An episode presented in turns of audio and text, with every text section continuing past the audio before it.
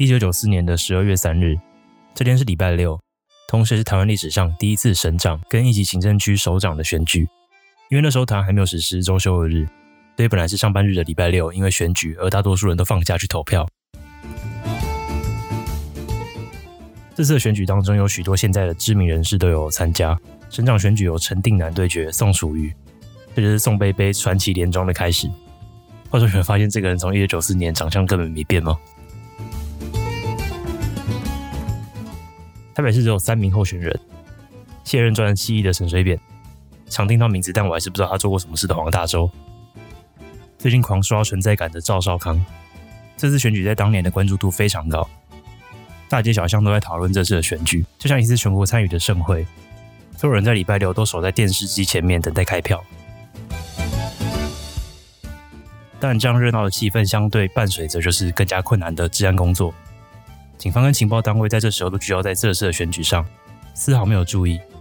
这天的夜里，在台北的另一个角落，一家华南银行的分行已经被抢匪慢慢的掏空。让我们先把时间倒流到一九八三年的年底。这年的十二月二十九日，华南银行和平东路分行的乡里林永泉下班后突然失踪。隔日的十二月三十日，这间分行遭到了抢劫。并被抢走了七百万的现金。抢匪进入银行之后，没有产生任何的冲突，他们直直的走向金库，用钥匙快速的打开后，抢走现金，马上就跑路。过程中的行动过于顺利，被警方怀疑有内鬼，于是马上怀疑到了前一天失踪的林永全身上。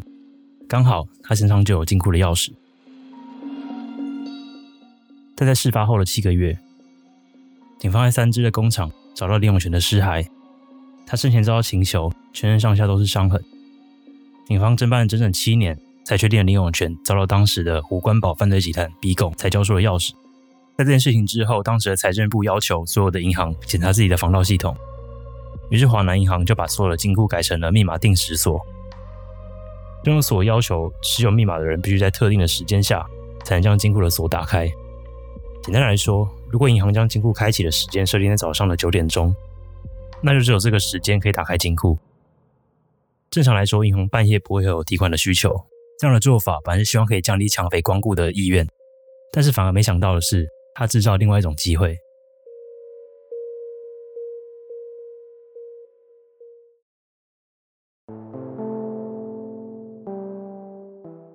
一九九四年的十二月三日，华南银行大道城分行两次的警铃大作。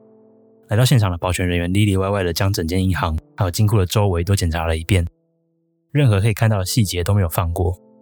确认现场没有任何可疑之处后，就只好将这件事当作误报处理。唯独金库里面因为已经改成了密码定时锁，所以没办法进去查看。十月五日，选举完的第一个上班日，台湾社会还沉浸在选举的激情之中，宋楚瑜成为了命中注定的宋省长。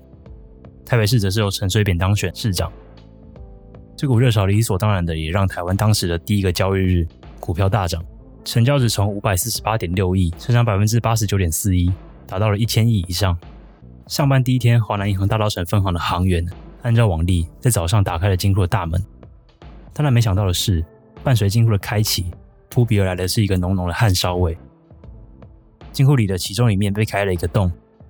检查后发现红外线警报系统的电线被破坏，金库角落一个现金柜的铁门被打开，里面将近一亿元的现金不翼而飞，只剩下一些小面额的钞票跟硬币，总计九千一百九十五万被洗劫一空。金库里面抢匪留下的电钻、铁剪、手套这些疑似作案用的工具，防盗等级最高的银行金库竟然被抢匪大摇大摆的抢走九千多万，这让华南银行颜面无光。同时也创下台湾历史上最高金额的抢案。警方立刻就开始对现场调查。随着抢匪的入境，他们在现场发现了一个被凿穿的洞口。这个洞非常小，大概是一个长宽都是四十公分的方形。穿过洞口是一条两面死路的巷子，巷子非常的窄，大约只有三十公分。成年人的体型只能侧身站在里面。一边是十层楼高的华南银行，另一边是三层楼的住宅区。警方当下就傻眼了，完全不知道抢匪到底是如何从这样的地方凿穿墙壁进到银行抢劫的。抢匪带走九千一百九十五万的现金，却留下了一堆的问题。他到底是如何进到金库的？有其他帮手吗？这么重的现金，他要怎么办？为什么他可以分毫不差的从外墙钻进金库？还有最重要的问题，他到底是谁？犯罪现场留下许多工具，上面都是满满的指纹，并且经过鉴识科的采集，他们地上也发现留有一个鞋印。因为现代的技术，依靠指纹来追捕嫌犯，应该不会是太困难的事。但是在那个时候，指纹辨识技术还不是那么的精准，所有采集到的指纹基本上都失败了。而留下的鞋印，除了大致可以猜测抢匪的身高大约在一百六十公分之外，就没有太多的用处。也就是说，在现场所有跟抢匪有直接关联的证据都没有任何的帮助。警方推测，抢匪从隔壁三楼的顶楼带着工具吊挂到银行隔壁的窄巷，凿穿金库旁边的墙壁，进去搜刮重达一百四十四公斤的现金，再把这些现金运上三楼。虽然整个计划听起来不复杂。但是要把这些现金要吊挂或背着上楼，最少都需要两个人以上才有办法做到。当时警方专案小组估计，这样的计划应该有四名的抢匪分工合作，而且这四名抢匪应该都具有相当的经验。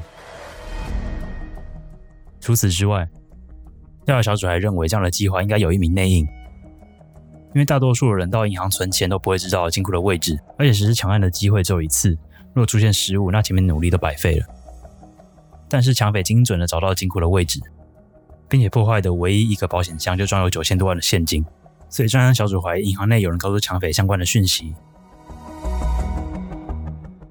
台湾在二零一五年的全球安全城市中排名第十三名，是目前创下最高纪录。虽然近几年下滑了一点，但总体来说还是在前段班。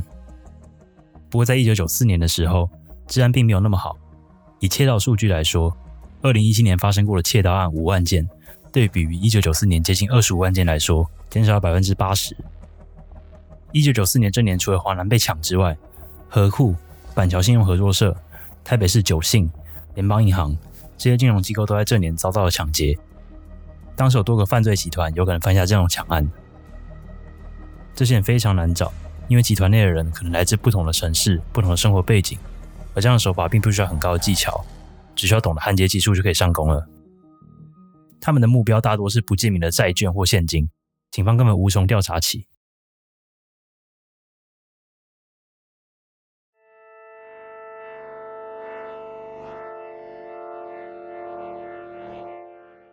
华南银行抢案之后，专案小组过虑当时每起发生的抢案，在他们仔细的研究下，发现联邦银行东台北分行的窃盗案，这个案子的手法相当接近。银行旁都有工地在施工，抢匪都是使用乙炔破坏金库，金库使用的防盗设备也是红外线。但是联邦银行的抢匪没有成功进到金库里面，所以只得手了二十万美金的支票。两起现在非常相似，很有可能同一组人犯下的。不过警方的线索非常有限，虽然做了这些推测，专案小组调查工作在未来的一个半月内也完全没有进展。直到警方无意的一次问话，整个真相才水落石出。一九九五年的一月十五日，这天晚上八点左右，台北市保安大队三中队巡逻到巴德路口的松山火车站前。在签完巡逻箱之后，他们到车站地下道对可疑人士盘查，也就是临检啊。不久之后，一名身高约一百六十公分的人从地下道走了出来，他跟带头的警察卢炳昌擦身而过。突然间，卢炳昌注意到身边经过他的这个人眼神闪烁，感觉不太正常，所以他拦下这个人查验身份。这个人表示没带身份证，但是警察在身上收到多张的提款卡跟现金八万元。警察马上就感觉到了不对劲，八万元都是千元的现钞。于是警察透过这名男子的金融卡查出他的身份叫做林进发，他当时三十二岁，并且是个有了许多前科的通缉犯。逮到鱼的警察马上就把他逮捕归案。在警察局中，林进发接受卢炳昌的讯问。原本卢炳昌只想测试性的试探林进发，你犯的案子警方都已经知道了，就干脆一点自己交代。干警他的套路到现在没有变过。但讯问的远景完全没有想到，林进发在短暂的沉默之后，他说：“华南银行跟联邦的案子都是我做的。”他这句话说出的语气非常平淡，就像在讨论晚餐要吃什么一样。当时的警察全部都吓傻了，专案小组一个多月都没有成果的抢案，竟然在一次路边的拦检就把人给抓到了。不久后，警方要求林进发告知赃款的下落，林金发表示，在他抢完银行后，他把一部分的钱存入五个不同的银行，每家大概三十多万，剩下的一部分买了家电、洋酒跟两把玩具枪。What？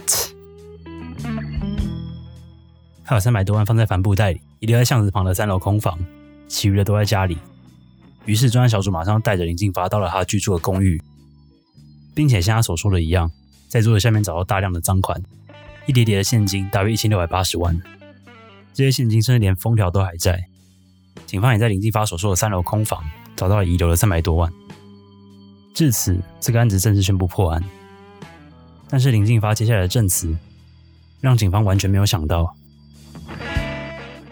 当初警方推测，要执行这样的抢案，最少需要二到四个人。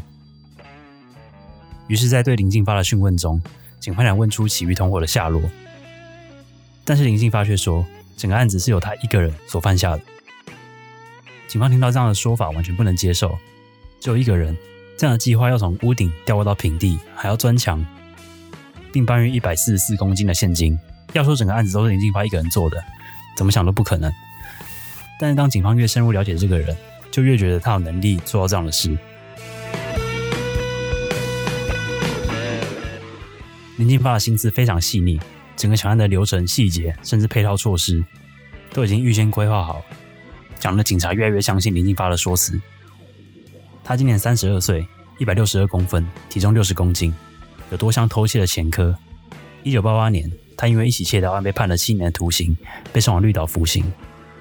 进监狱对他们来说就像是上大学一样，里面因为各式各样原因进来的人，自然而然也可以在这样的环境中学到其他的技巧。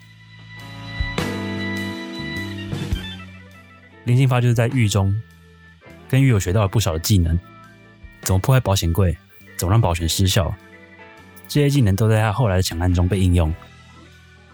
林进发绿岛时就决定，所以要干比较大的。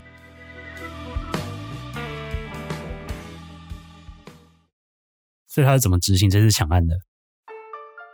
在训练中，林进发表示，他每天都会搭乘公车在市区中寻找最佳的目标。他总是漫无目的的闲逛，眼睛盯着公车的窗外。只要他发现有银行旁边有工地在施工，就会下车到附近查看地形。大多数的建筑物旁边都是紧邻着另一栋建筑物，这样地形对林进发来说并不好下手。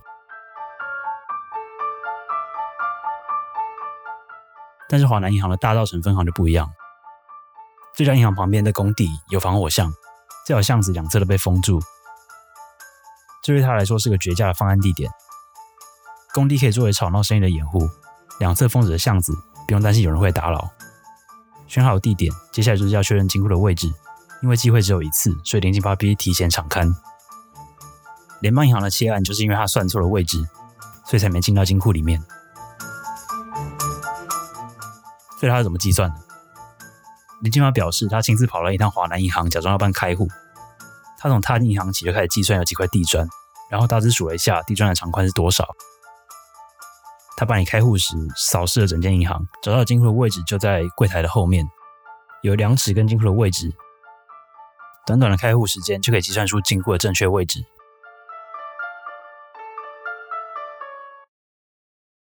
接下来日子，因为他知道这样的计划非常需要体力，所以他每天跑了一万五千公尺做体能训练，并且利用工地银行下班后进入旁边三楼的空屋，从顶楼攀爬下去。然后利用工地的电钻、电线之类的工具朝着金库挖洞，但金库的保全系统他是怎么克服的？他说只要懂得人性，其实这不算什么。他每次钻孔的时候都只钻三到五分钟，然后就停下来跑到银行对面观察保全的动态。每次钻孔的震动必定会惊动保全，但这边银行使用了密码定时锁，所以保全也没有办法进去查看，顶多在外面观察。当保全发现没有异状，就只能离开。这时候林进发会继续钻三到五分钟，然后重复这样的动作。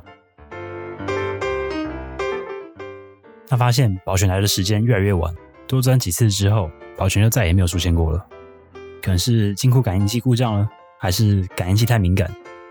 保全完全没有想到，在他看不到的地方有抢匪正在钻孔。大部分的抢匪因为害怕被抓，最后把作案时间尽量缩短。但他不一样，他花了整整一个月的时间，慢慢的进行，最后三十公分厚的水泥墙总算被他开通。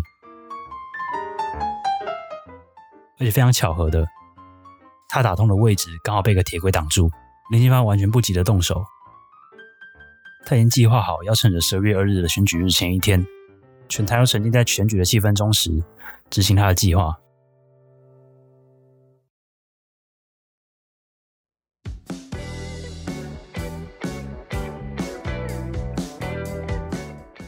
十二月二日这天晚上，林金发回到金库，他踹倒铁柜之后，用手上的工具破坏了保全系统，就先离开了。